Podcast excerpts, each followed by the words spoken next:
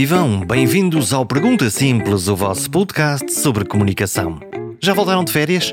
Foram boas? Divertiram-se? Comeram e beberam?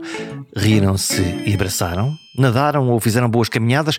Ou simplesmente leram um bom livro? Ficaram a ver as estrelas nas noites quentes? Ou frescas que este verão está a ser francamente ventoso? Nesta edição falamos de alta cozinha e já vamos falar do que é bom no saborear de grandes, frescos, suculentos e bem cozinhados alimentos por quem sabe muito de sabores. Mas eu quero ainda deixar um pé nas férias para notar que os preços estão pela hora da morte. Já notaram, não é? A vida está cara, mas o setor do turismo está a abusar. A desgraçada da inflação de 10% transforma-se, afinal, quase como por multiplicação dos pães, em 20 a 30% a mais na fatura dos restaurantes e hotéis.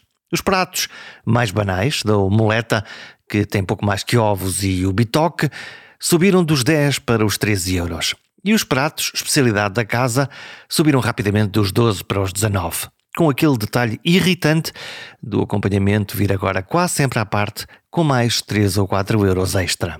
As sobremesas cresceram em preço e diminuíram de tamanho. E o café dos 70 cêntimos passou para um euro por rotina ou euro e meio para ser bebido na esplanada.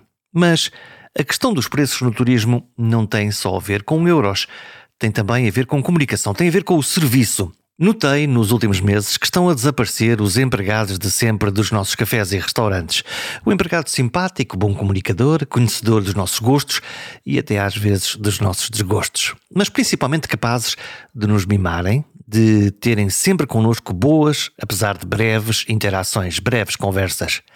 Para onde é que foram estas pessoas? E por que é que vieram outras pessoas mais mecânicas, menos comunicadoras, mais viradas para fazer o que há para fazer e menos para falar, para cuidar, para acolher. Como se o ato de ir comer ou dormir num sítio bom fosse um mero ato burocrático ou administrativo. Esta reflexão fez-me querer reouvir a conversa que o chefe José Vilés me ofereceu, que é tudo o contrário disto, é tudo sobre acolhimento, sobre excelência, sobre relação, alta qualidade e, claro, com preços a condizer. Hoje é dia de ficar com a boca cheia d'água, de experimentar a gula a todo vapor, de ler nas texturas dos alimentos, de cheirar, de provar, de depenicar, de petiscar, de empanturrar a barriga e os olhos das mais belas iguarias. Com o chefe José Vilés, o português que está sempre no topo da lista dos 100 melhores cozinheiros do mundo. Cozinheiro com estrelas Michelin. Este é um programa sobre comida, alimentos, ingredientes, povos e culturas. E sobre como conjugar uma disciplina quase militar com uma criatividade quase divina. Se gostarem da comida e do programa, subscrevam perguntasimples.com, ouçam a nova série, porque tudo isto me ajuda a convencer grandes convidados a falar para si. Para a semana, há já um novo episódio da nova série. Acabei de o gravar. Por agora, vamos ao programa? Vamos a isso.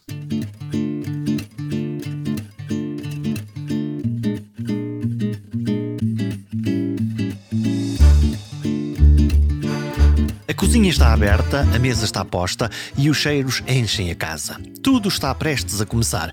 Os clientes que reservaram mesa começam a chegar, mais os outros que nem se deram ao trabalho, mas têm fome na mesma do casal de namorados da mesa no canto, ao trio que fecha ali um negócio, passando pelos turistas que estão a aprender Portugal pelos cheiros e sabores. Será que algum deles é o crítico gastronómico? Ou tem a decisão final de atribuir mais uma estrela Michelin? Seja como for, e neste preciso momento, todos são iguais. Tem fome, tem vontade de comer, tem expectativas, tem desejo, gula e ansiedade nas papilas gustativas. Para além daquele balcão ali no fundo, com vista para a cozinha, há uma dezena de criadores de comida. São um misto de arquitetos, artistas de circo, pintores em pratos, recriadores de alimentos frescos ou reinventados ou desconstruídos, como se diz agora na linguagem moderna. As marinadas, os temperos, as cozeduras a tempo preciso, tempos de descanso e tempos de fogo. Tudo para que a comunicação pela comida chegue na perfeição aos clientes mas nem tudo é arte. Há o cronómetro, o sincronismo entre pratos, entre pedaços de cada interpretação daqueles alimentos pelo chefe de cozinha. É um bailado quase militar, uma conjugação de movimentos de equipa entre a rapidez e a precisão absoluta. Entre a cozinha e a mesa, o chefe prova, embeleza, limpa o prato da pinga que caiu ao lado que raramente caiu ao lado, e logo de seguida canta o prato para que ele saia, ou canta o pedido para a comida que há de sair. A criação é colocada a usufruto dos comensais, que só pensam em saborear algo que demorou dias ou horas a criar e anos a aperfeiçoar. Este programa é sobre esse momento perfeito de meter a comida à boca, de fechar os olhos, de saborear. No balcão do fundo está alguém, o chefe, a observar e a pensar: missão cumprida. Este programa é conduzido pelo chefe José Avilés, um dos mais célebres e galardoados cozinheiros portugueses. E é muito mais do que um programa só sobre comida. José Avilés, chefe, se preferirem cozinheiro, eu prefiro cozinheiro. Várias estrelas Michelin, as desejadas estrelas Michelin, dadas aos melhores restaurantes do mundo, quer dizer aos melhores chefes do mundo, aos melhores cozinheiros do mundo, de facto. Presença regular no top 100 dos melhores cozinheiros do mundo. O que é que faz de ti um dos, um dos melhores do mundo? Uh, acho que a minha equipa, principalmente.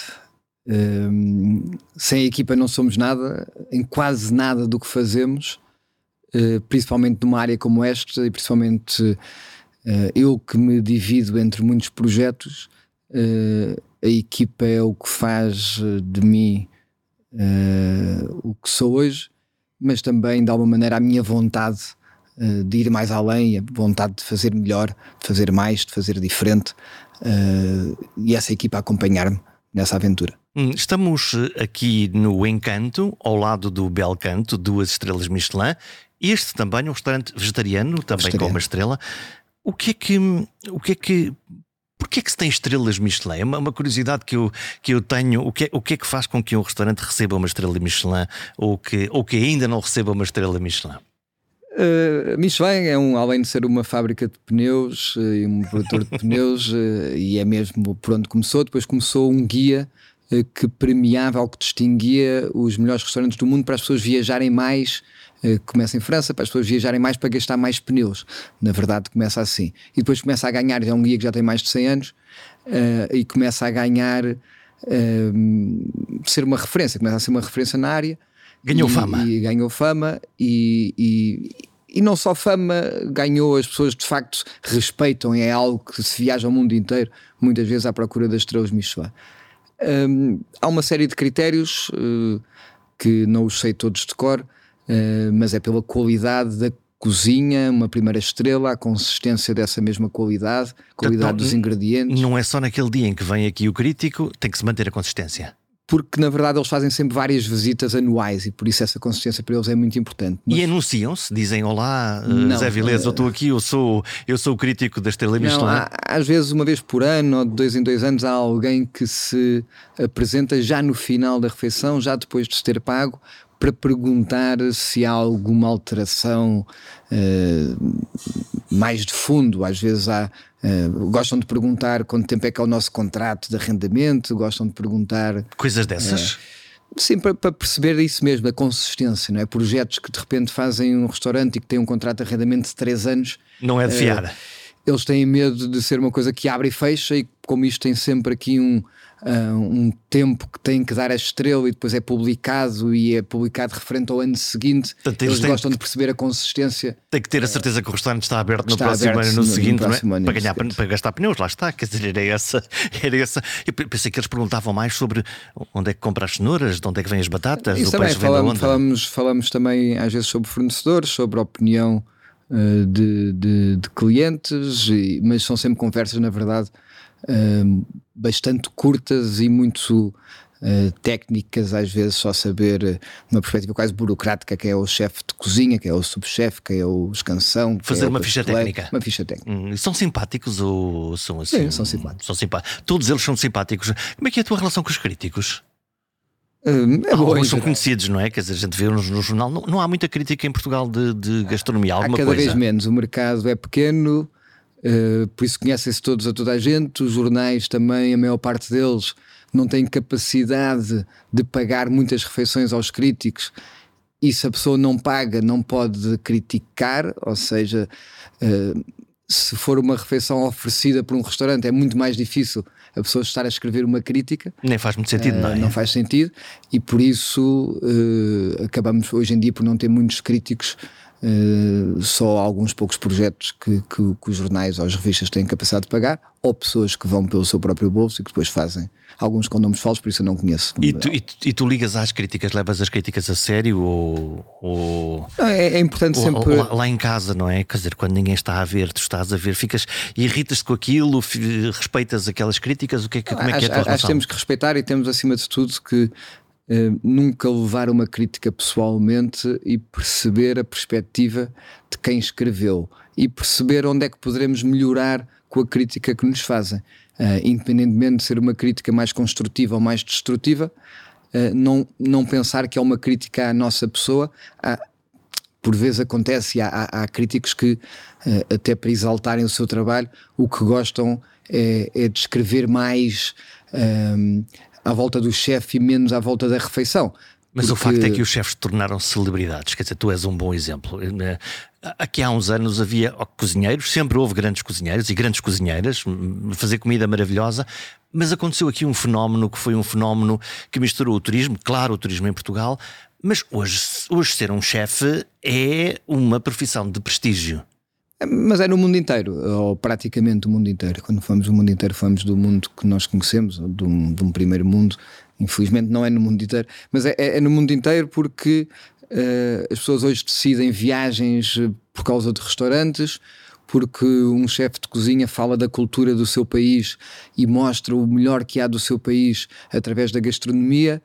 Eh, porque de facto toda a gente tem que comer, quem gosta mais ou gosta menos, e por isso fomos todos de alguma maneira invadidos por programas de cozinha, uh, livros de cozinha, uh, e de repente temos os chefes, os cozinheiros, as cozinhas, a comida no nosso dia a dia o tempo inteiro.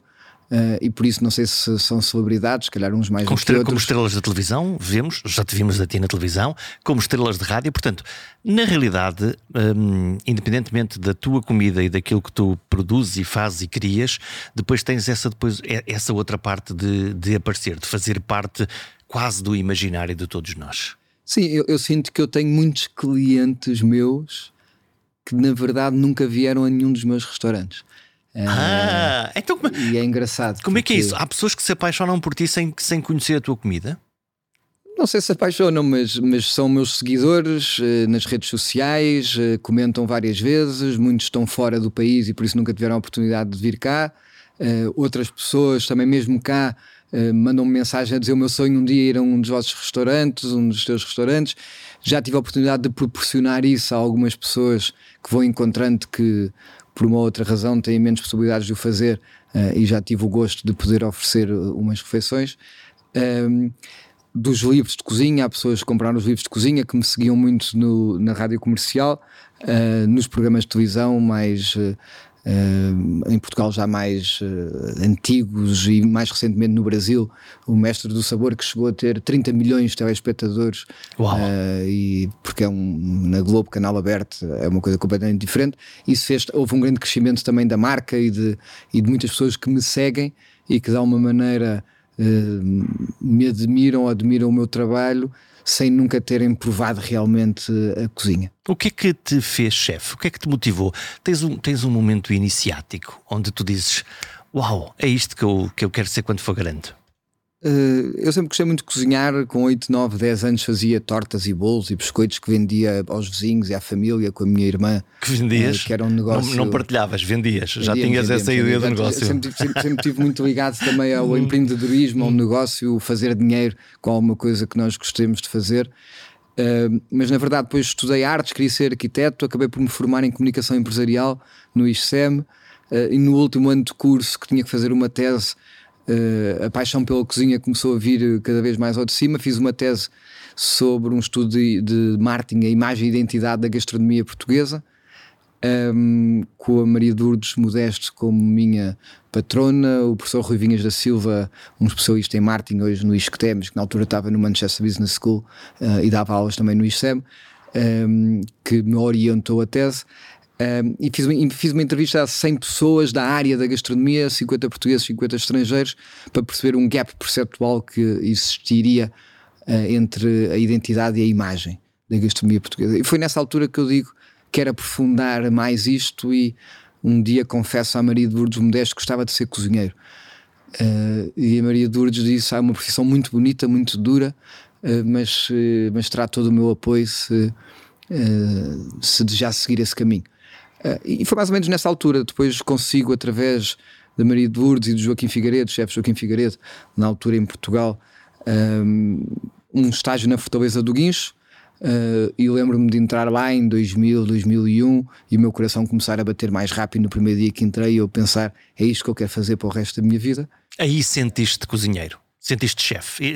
Esse é o momento em que tens Não, essa se, energia? Senti que estava a passar eh, da cozinha de casa para uma cozinha profissional com um nível de exigência completamente diferente, com regras quase militares, mas com uma perspectiva também de criatividade e artística também que me fascinava.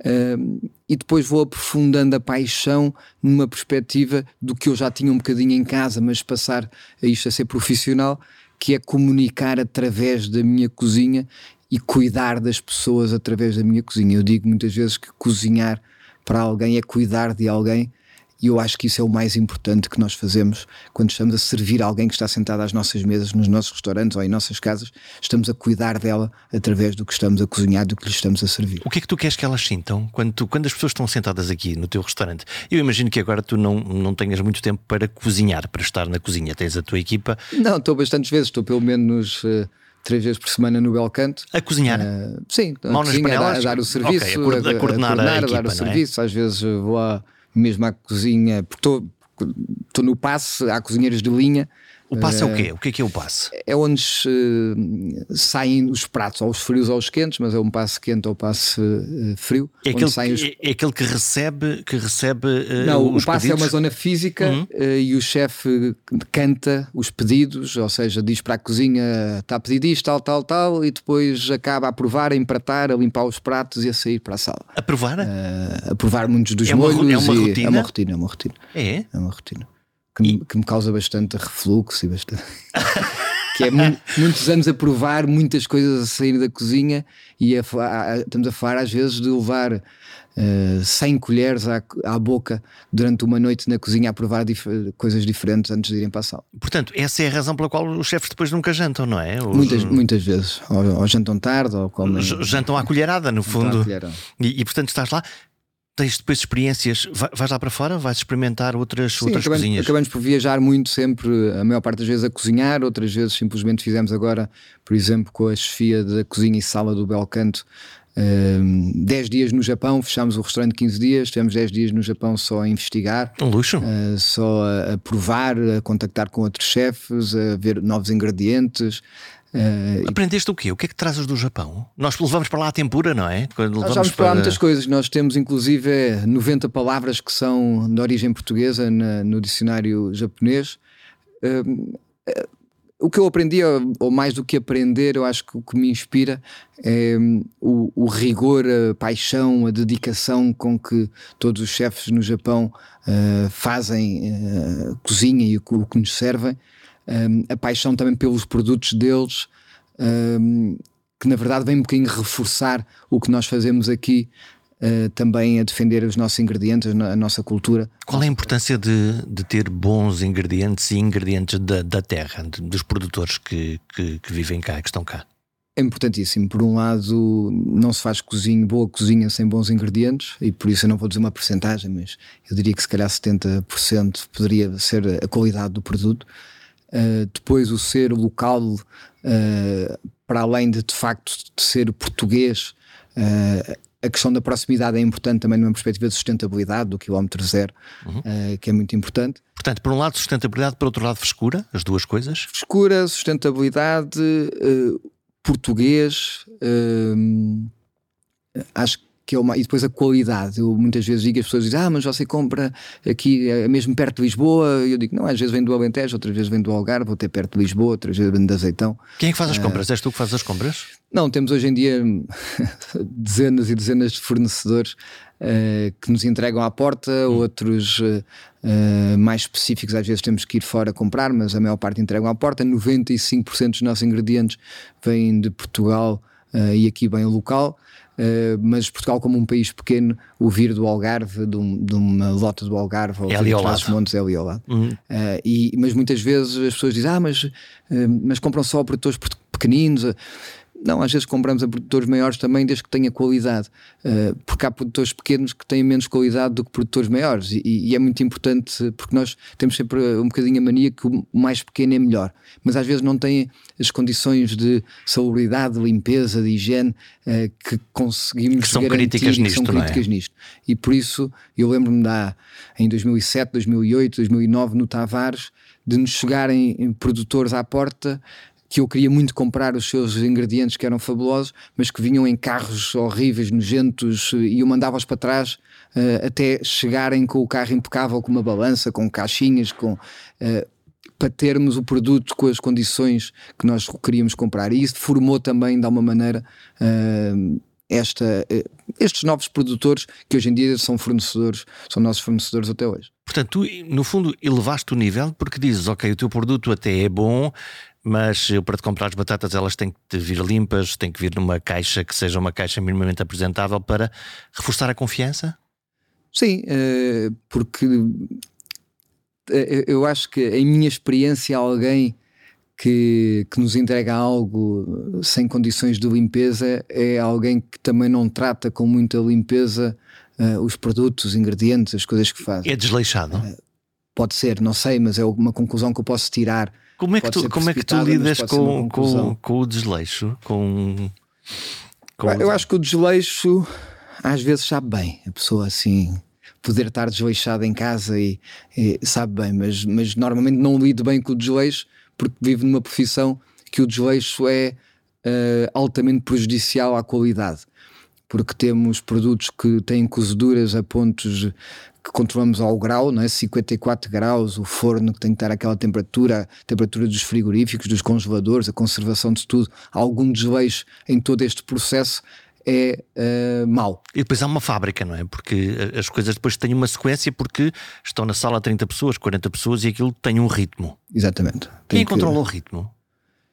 Uh, o, o chefe de sala e o chefe de cozinha uh, controlam o ritmo e depois cada chefe de cada secção controla os ritmos também, mas comandado por alguém que está no passo a cantar os pedidos para sair. E depois há um ritmo de produção que é controlado pelo chefe de produção, pelo responsável da cozinha de produção, Uh, há muitos, muitos ritmos, na verdade. Nós temos três briefings por dia no Belcanto, por exemplo. Três briefings? Uh, três briefings. Fazem o quê? Que era, como, é, como é que é esse? Como é que é um dia típico na, no, no Belcanto? Já agora, Belcanto, para quem não conhece, é o teu restaurante mais galardoado, é aqui ao lado do sítio onde nós estamos a, a gravar, duas estrelas Michelin, uh, melhor comida internacional que provavelmente existe em, em, Portugal. Fazes parte do top 100 dos, dos chefes portugueses. Como é, que, como é que é um dia típico?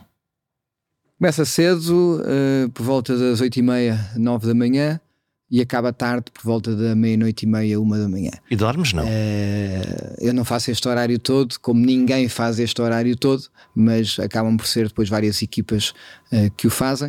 Uh, apesar de quem o horário que se faz é um horário de, de muito intenso e com muito trabalho. Um, 8 e meia da manhã, o que é que acontece às 8 e meia da manhã? Começam a chegar fornecedores, recepção de mercadorias, um, começar as primeiras preparações para o dia e preparações para a semana, se falamos, por exemplo, terça-feira, como é o dia que estamos a, a gravar. Terça-feira, depois a equipa toda, porque isto só entram algumas pessoas logo às oito e meia, a equipa toda entra às nove, ou até às nove, às nove em ponto, há um briefing com a equipa toda de cozinha para preparar eh, o dia e preparar a semana. Como é que é o briefing? Uh, o que é que. O, que, é que... o chefe o de cozinha, um dos chefes de cozinha, faz um ponto de situação de reservas do dia, da semana, da produção, que na sequência já de um briefing que houve no sábado à noite, antes do encerramento, também de, de, do finalizar e de arrumar coisas e, uh, e, depois o, o, que temos que recomeçar a fazer na terça-feira, e por isso organiza o dia e organiza a semana servimos, preparamos até aos almoços, servimos os almoços, a seguir aos almoços por volta das quatro e meia há outro briefing para fazer um pouco de situação do que é que correu eh, melhor e correu menos bem aos almoços, do que é que temos de reservas para a noite, preparações para a equipa de produção durante a tarde e depois uh, o jantar. E depois há um briefing no fim da noite também uh, para preparar o dia seguinte e para, e, e, para fazer um ponto de situação das mise en place. São as preparações feitas que sobram para o dia seguinte. Preparar tudo, congelar de congelar, neste caso pôr no frio, garantir que tudo está em, em plenas condições. condições. É. É, isto como é que tu geres uma equipa? Uma equipa não, neste caso são várias equipas, mas como é que tu geres uma equipa? Como é que tu escolhes as pessoas? Interessa-me saber como é que. Uh, essencialmente não por competências técnicas, mas por competências comportamentais, pessoas que tenham uh, paixão, vontade, espírito de sacrifício, que queiram aprender. Obviamente que a partir de certa categoria também acabamos por, por querer Uh, também conhecer melhor as suas competências técnicas, porque é preciso para depois ganharem autoridade perante o resto da equipa. Uh, mas numa conversa que eu tenha, uh, muitas vezes fazemos um ou dois dias de teste, as pessoas oferecem-se mesmo para vir fazer o teste para ver se ficam e vamos acompanhando esse dia. para ver como é que funciona, mais observação, mas eles ficam também a ver se gostam do ambiente, se não gostam do ambiente uh, e depois avançar. Quer dizer que há alguém tecnicamente exímio, mas um filho da mãe teria muito mais dificuldades em trabalhar Normalmente com... não terá lugar, principalmente se se revelar logo esse filho da mãe. Há uns que podem vir escondidos, mas é raro. Nós temos, nós acabamos depois de ser muito parecidos todos, porque nos contagiamos no bom sentido também de não há palavrões na cozinha. Não há palavrões uh, na cozinha? Não, eh, na minha não. Então é, é um mito uh, ou não? Não, as cozinhas são todas diferentes. Aqui há muito poucos gritos, não há palavrões, temos pessoas muito novas, estamos a falar de pessoas com 17, 18 anos que começam a trabalhar connosco. Tão cedo? E saem da escola técnico-profissional, começam a estagiar e depois acabam por. Aqui é a universidade. Aqui é a universidade. Verdadeiramente. Uh, e há muitos que entraram, por exemplo, com 18 anos e que já estão connosco há 5 anos, uh, que entretanto foram pais e mães cá dentro e casaram-se até com pessoas da equipa e, e de repente isto vira uma grande família. Uh, temos que saber separar sempre o que é que é trabalho, o que é que é amizade, o que é que é família, mas somos os primeiros a apoiar também as famílias e, e, e o que precisam, e por isso temos também depois uma, uma rotatividade menor do que se calhar em outras cozinhas que, que eu conheço. Uh, eu tenho a ideia que, que, que normalmente o, o, as pessoas que trabalham no turismo, e se calhar as, as cozinhas e os estantes não são, não são diferentes, que há exatamente esse. É uma forma de progressão na carreira, por um lado, não é? Uma forma de progressão, mas há pessoas também muito precipitadas que às vezes por mais 20 euros que lhes oferecem, ou por menos uma hora de trabalho, ou vão-se um embora. vão-se embora, eh, porque é um trabalho muito intenso e às vezes nós não tivemos também sempre a apoiá-los, eh, as pessoas sentem-se um bocadinho também. Eh, se se chateiam com alguma coisa, se estão mais cansados, não sei o quê. Hoje em dia, as vidas, as pessoas são um bocadinho mais precipitadas, estão habituadas a fazer tudo mais rápido. São muito mimadas não sei se é mimo, eu acho que há, há uma mensagem um bocadinho eh, do mundo e, e do país que é tudo mais fácil. Um, eu lembro-me de aparecerem os comandos das televisões, a pessoa já não se tinha que levantar do sofá para mudar de canal, tornou isso mais fácil. Lembro-me da minha avó a, a, a pôr, o, quando punha um canal para cima, uh, punha o, comando para cima, quando punha o canal para baixo, punha o comando para baixo, que ainda não tinha percebido muito bem como é que aquilo funcionava. Uh, e nós hoje em dia, quer dizer, o comando é uma coisa que nem se pensa que, que não existiu. As pessoas têm tudo no telemóvel, redes sociais, responde-se no instante, tem essas respostas na hora, uh, o WhatsApp substitui os e-mails, que, que deixa de haver horários para responder a e-mails, o escritório está dentro do telemóvel. Isso contagiou-te também a ti, ou não? Eu sou completamente contagiado por isso, completamente. Mas eu, o meu perfil, eu sempre fui um bocadinho de, de fazer rápido e estar sempre antenado, uh, e por isso muitas vezes digo que não consigo, ou não consigo mesmo ter férias, porque mesmo uns diazinhos de férias que tiro, na verdade, estou sempre conectado ao telemóvel. Então, como é que ligas, lidas com o stress? Com, com, com este ritmo quase. Um, tu tens que conjugar, por um lado, um ritmo quase marcial na cozinha, e de, portanto, um, essa é uma parte. Outra parte, a tua cabeça dos negócios e de gestão da, da equipa. Imagino que agora, durante a pandemia, te tenha dado. Algumas dores de cabeça. Não é? Porque era um, é, era um gerir... negócio super florescente e subitamente. Ah, e estávamos em muitas aberturas e aberturas recentes e projetos que ainda não tinham aberto, mas que o investimento estava todo feito e que não deu para abrir, por isso tivemos que assumir muitas, muitas perdas. Como é que foram esses seus dias na tua cabeça? Os primeiros foram muito complicados uh, porque não tínhamos uh, visão à frente, não sabíamos o que é que ia acontecer, né? não conseguíamos ninguém sabia. deslumbrar, ninguém sabia, no mundo ninguém sabia e por isso nós menos. E quando começámos a perceber o que é que, que as coisas iam voltar. Na verdade, tive ótimos tempos porque estive em casa com a minha família a jantar que é uma coisa que nunca tinha acontecido. Os meus filhos, o mais velho tem 13, o mais novo 12. Reclamam agora... muito pela tua ausência? Não reclamam, mas o meu filho mais novo, quando tinha 3 anos, chamava-me o pai do mano, que era uma reclamação indireta porque ele não tinha percebido que eu era pai dele e ouvia o irmão chamar pai, mas ele, na cabeça dele, o pai era se calhar alguém que estava ali perto e eu não estava. Na primeira vez, assim que vamos de férias com o nosso mais velho, que tinha 3 anos, uh, e que ele se lembra que, eu, que ele já se, tinha o contacto comigo, eu ponho o casaco que está um bocadinho frio e ele já está a chorar porque acha como estou já a ir embora no primeiro dia de férias. E ele que achava que ia ficar comigo nos próximos dias. Uh, hoje tenho uma organização um bocadinho diferente, marco na agenda uh, os compromissos que tenho familiares como se fossem a reunião mais importante de trabalho ou com o meu melhor cliente e não tiro de, dessa agenda. Uh, isto pode ser uma festa na escola, um jogo de futebol de um deles. Uh, para que a vida não atropela uh, a parte importante da vida. No fundo, para que o trabalho para não atropele. o trabalho não me atropele uh, a minha família e a, minha, e a vida, uh, e o mais importante, de facto. Não quer dizer que, por exemplo, o meu filho mais velho é federado no futebol, é das coisas que ele mais gosta de fazer, e acho que só consegui ir a 60% dos jogos dele este ano. Isso frustra-te? Mas faz parte também, eu acho que ele está numa idade já que percebe que eu às vezes não posso e estou em viagens, e, mas tento também, sempre que posso, e eles podem, trazê-los nas minhas viagens. Uh, e, e frustra-me porque gosto, gostava de ver. Uh, e frustra-me pensar que ele fica chateado, mas hoje já dá para ter uma conversa, é diferente de quando tem 4, 5, 6, 10 anos. Um, agora começam já a perceber, mesmo que fiquem tristes. E eu lembro do Covid estar a acabar ou, ou seja, o confinamento estar a acabar, e eles os dois a querem falar muito, muito comigo e, e chegaram a dizer mesmo: deixe-me só de contar mais isto, depois o pai vai trabalhar e nunca mais o vejo.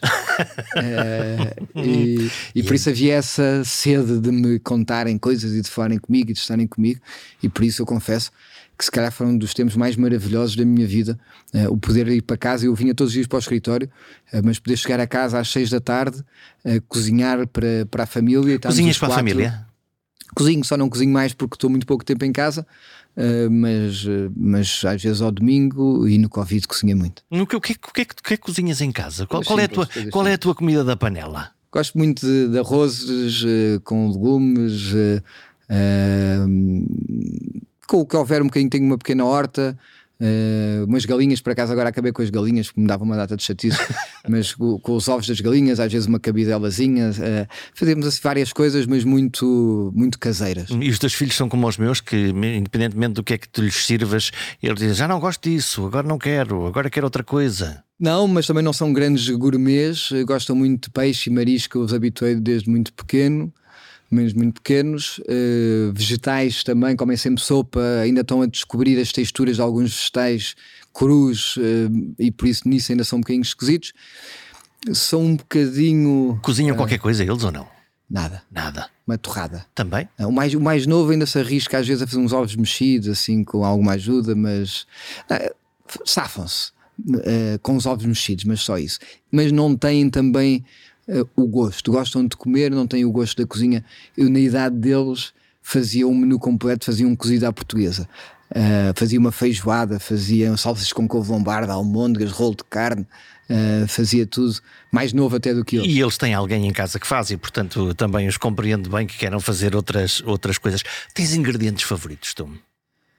Uh, eu adoro peixe e marisco, por ter nascido também perto do mar e ter esse contacto desde muito pequeno.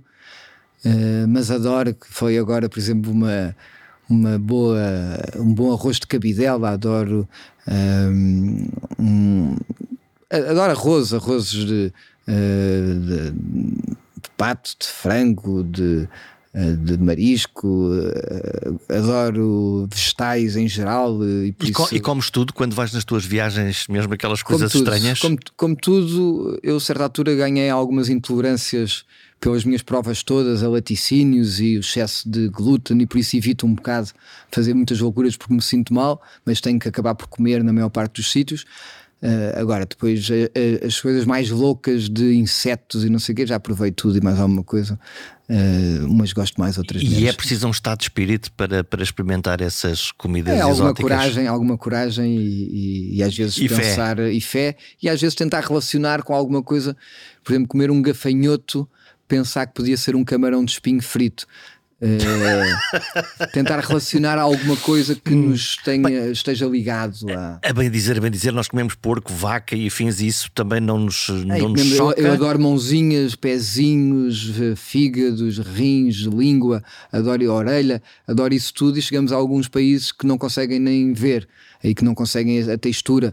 Uh, e por isso de uma espalhada.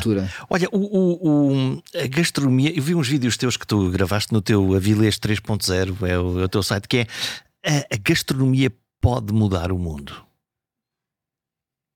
Ou como é que pode mudar o mundo? Eu se calhar posso, posso ajustar aqui um bocadinho a. Não, a eu, acho que a gastro... quer dizer, nós podermos sentar pessoas à mesa para falarem uh, sobre o mundo, para discutirem o mundo, para chegarem. Nós temos agora uma ação um, que, que, que, é feita, que foi, está feita no Belcanto, para começar, começou no Belcanto, depois para ser noutros restaurantes, um, que, que, temos uma mesa todos os dias livre, reservada para o Sr. Eh, Putin e para o Sr. Zelensky para se sentarem e discutirem a paz.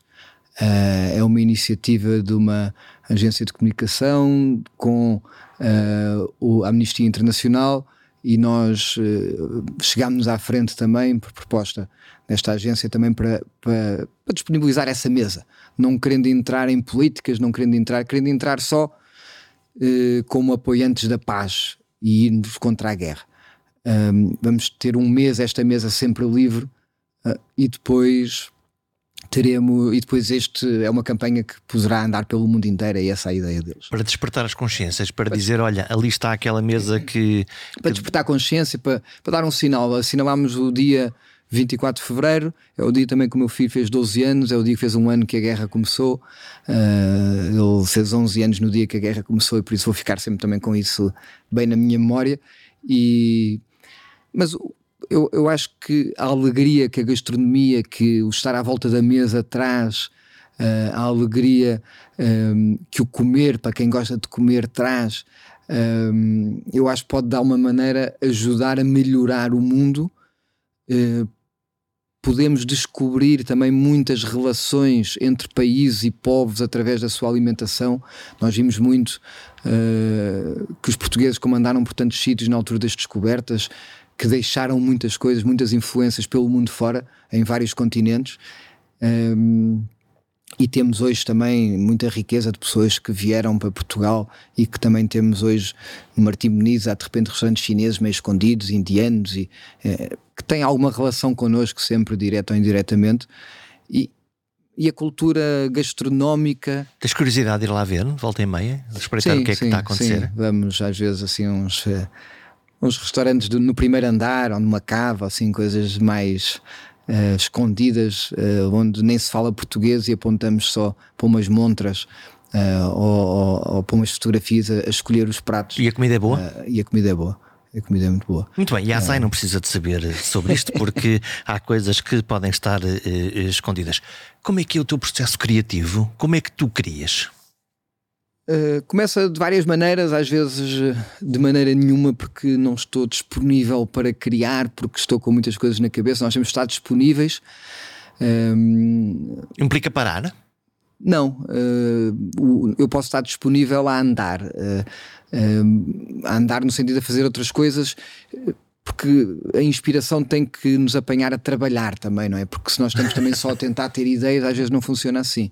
Eu crio muito nos aviões porque é algum tempo que eu estou também sem o telefone uh, e, e, há assim algum momento também de relaxo, mas estou a pensar em outras coisas e começo a criar muito e fazer menus e fazer conceitos de restaurantes e, uh, e às vezes penso num prato vazio, o que é que eu posso servir lá, outras vezes penso numa maçã e o que posso fazer com essa maçã, outras vezes penso num prato tradicional português, como é que eu consigo reinventar, revisitar. Uh, às vezes encontram-me na cozinha os meus cozinheiros abrir gavetas e perguntam: precisa de alguma coisa? Chefe, eu disse inspiração. E estou a ver o que é que encontro para me despertar alguma. E às vezes é ler uma poesia, ouvir uma música, ver um quadro.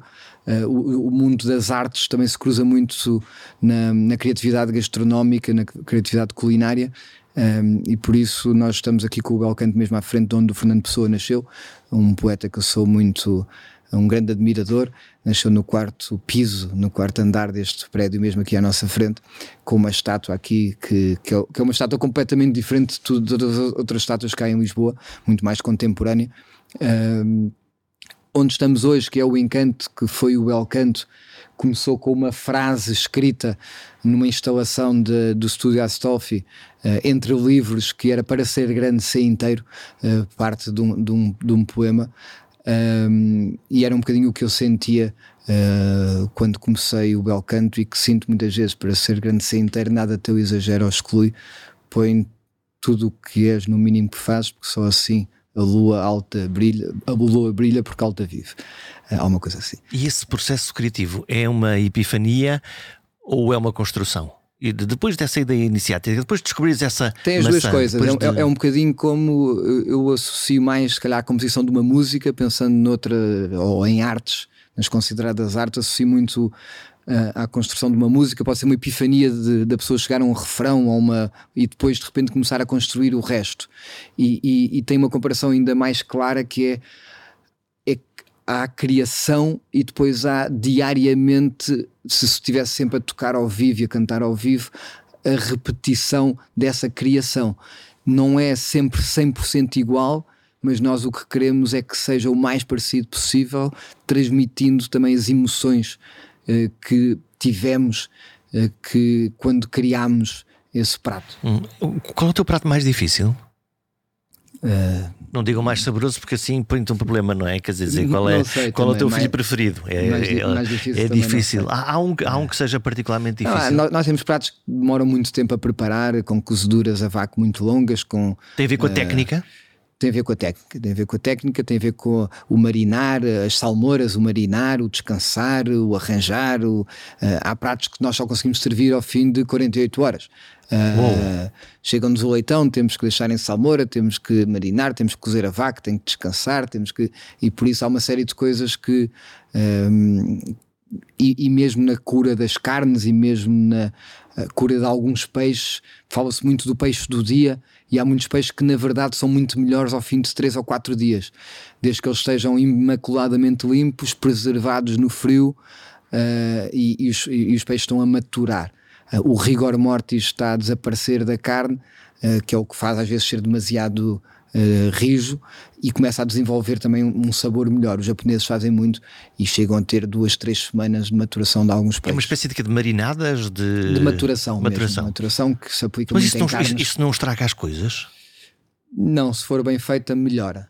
Estou, a pensar, ok, eu estou sempre a pensar os caçadores põem sempre as perdizes lá penduradas no. Isso era o fazendagem, não era? Que era hum. que envelheciam e comiam quando caísse. Punham, punham nas caves, as caves antigamente, isso, isso hoje em dia não se pode fazer e não. E, e, e a caça, a maior parte da caça também já não é uh, selvagem, ou muita dela já não é selvagem, e por isso uh, uh, os pássaros não aguentam esse processo.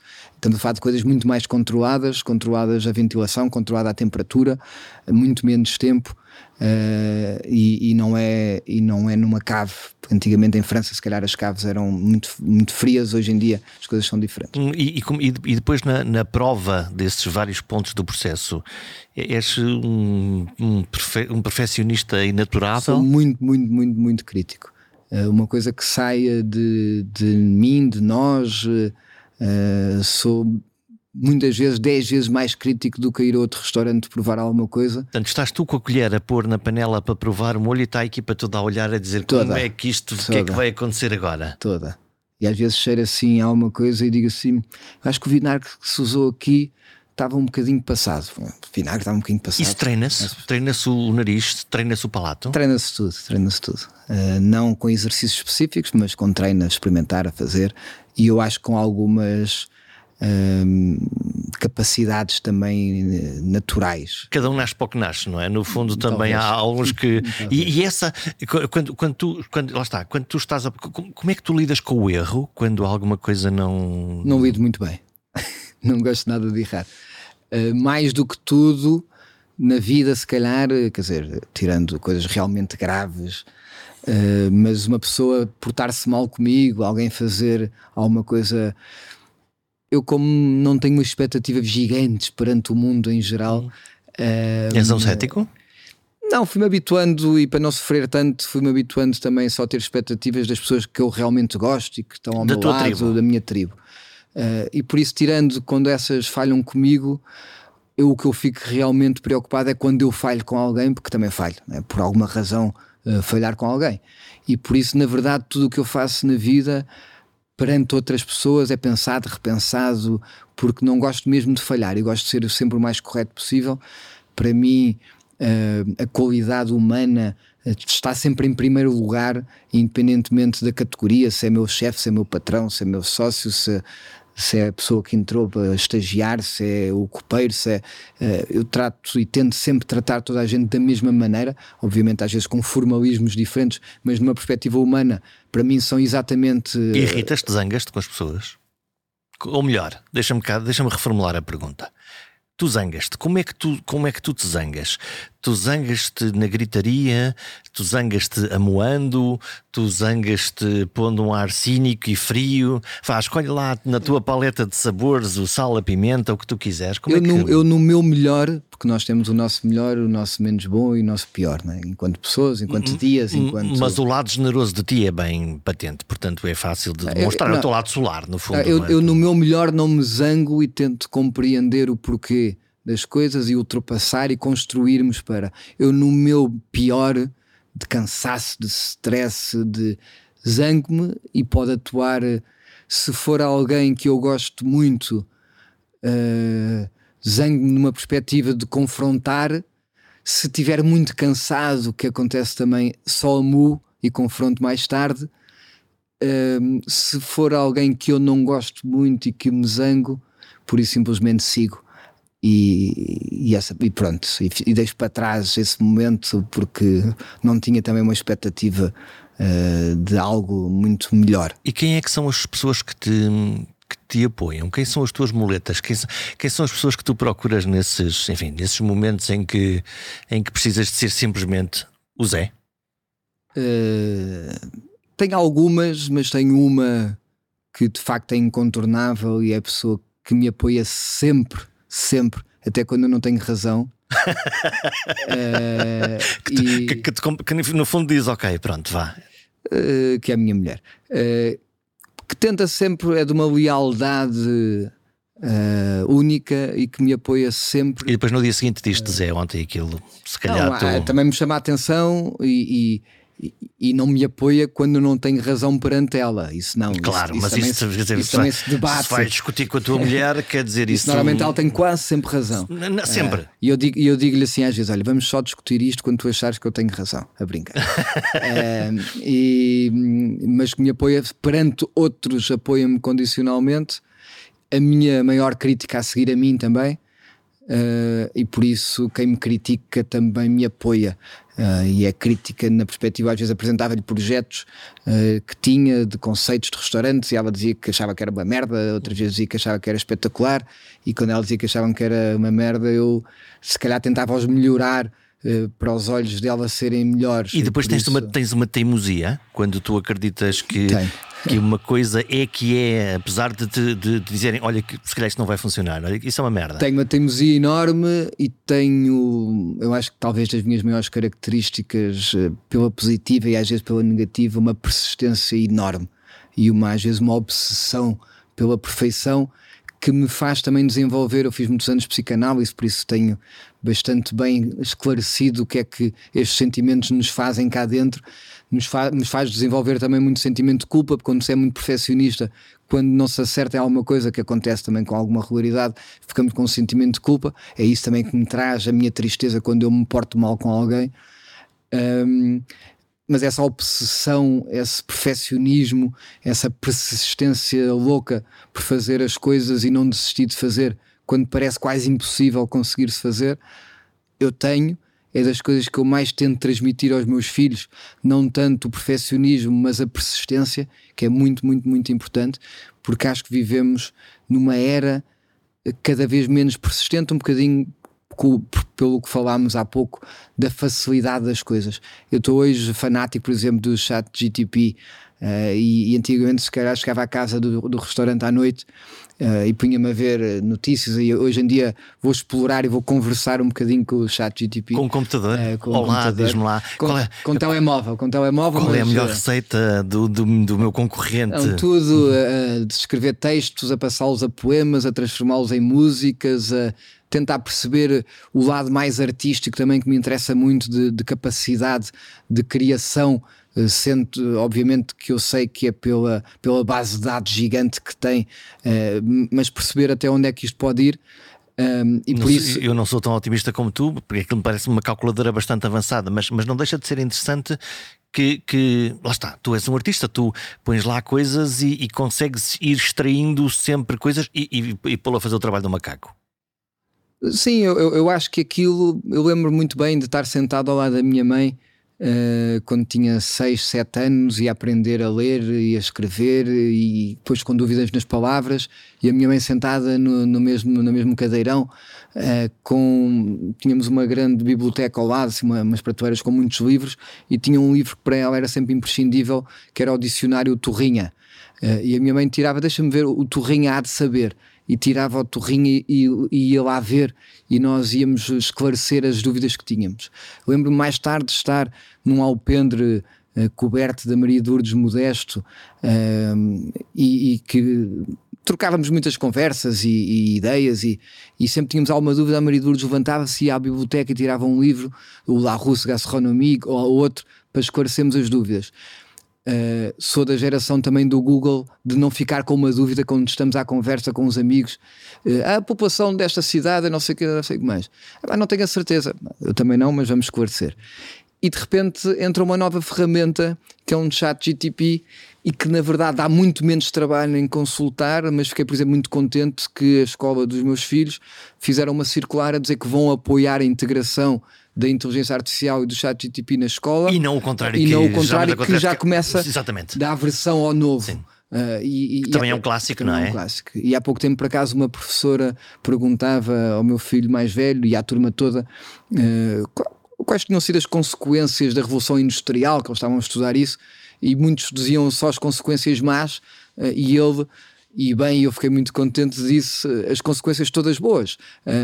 e, e, por isso dá sempre para ver o lado bom e o copo meio cheio, e por isso é muito, muito importante ver-se isso. E este chat GTP, para mim, vem também ajudar-nos a ser melhor, nem que seja por uma questão, e eu sou, um, eu sou competitivo e por isso vou querer competir de alguma maneira e vou querer aprender mais. Ele tem-me para ensinar, eu vou competir e vou tentar uh, encontrar erros na, na, no bom sentido e tentar até ensinar. Uh, há coisas que eu já, já o informei e ele já guardou para ele uh, coisas sobre mim que depois na segunda pergunta ele já respondeu.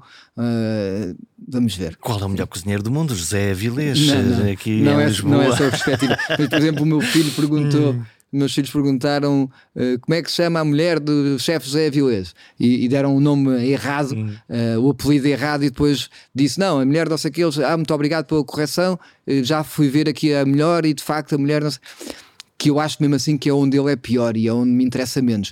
Uh, eu gosto muito é de saber, de repente sei que, uh, que o chat responde a um, a um, exame de final de curso de medicina uh, tendo um 20 em 20, que é uma coisa extraordinária. Eu, eu, por exemplo, numa perspectiva profissional, ponho lá o que é que combina bem de ingredientes com a beterraba e ele dá-me 50 sugestões e se eu desenvolver dá-me 300 que eu posso. E na gastronomia russa e polaca e na gastronomia italiana e na gastronomia é uma base de dados tão completa e tão gigante e tão... E isso dá-te ideias para depois reiniciar outra vez o teu processo criativo, não é? Mas, a máquina diz isto, mas eu agora quero provar a beterraba com outra coisa qualquer. Não, e mesmo que seja com aquilo, depois eu consigo fazer... Uh, uh, a invenção no mundo tá, é muito reduzida, há criação. Uhum. Eu, eu, sabendo, eu depois vou comprovar, há coisas. Eu, é, há uma coisa muito curiosa, por exemplo, o México é um dos sítios do mundo que mais se consome abacate.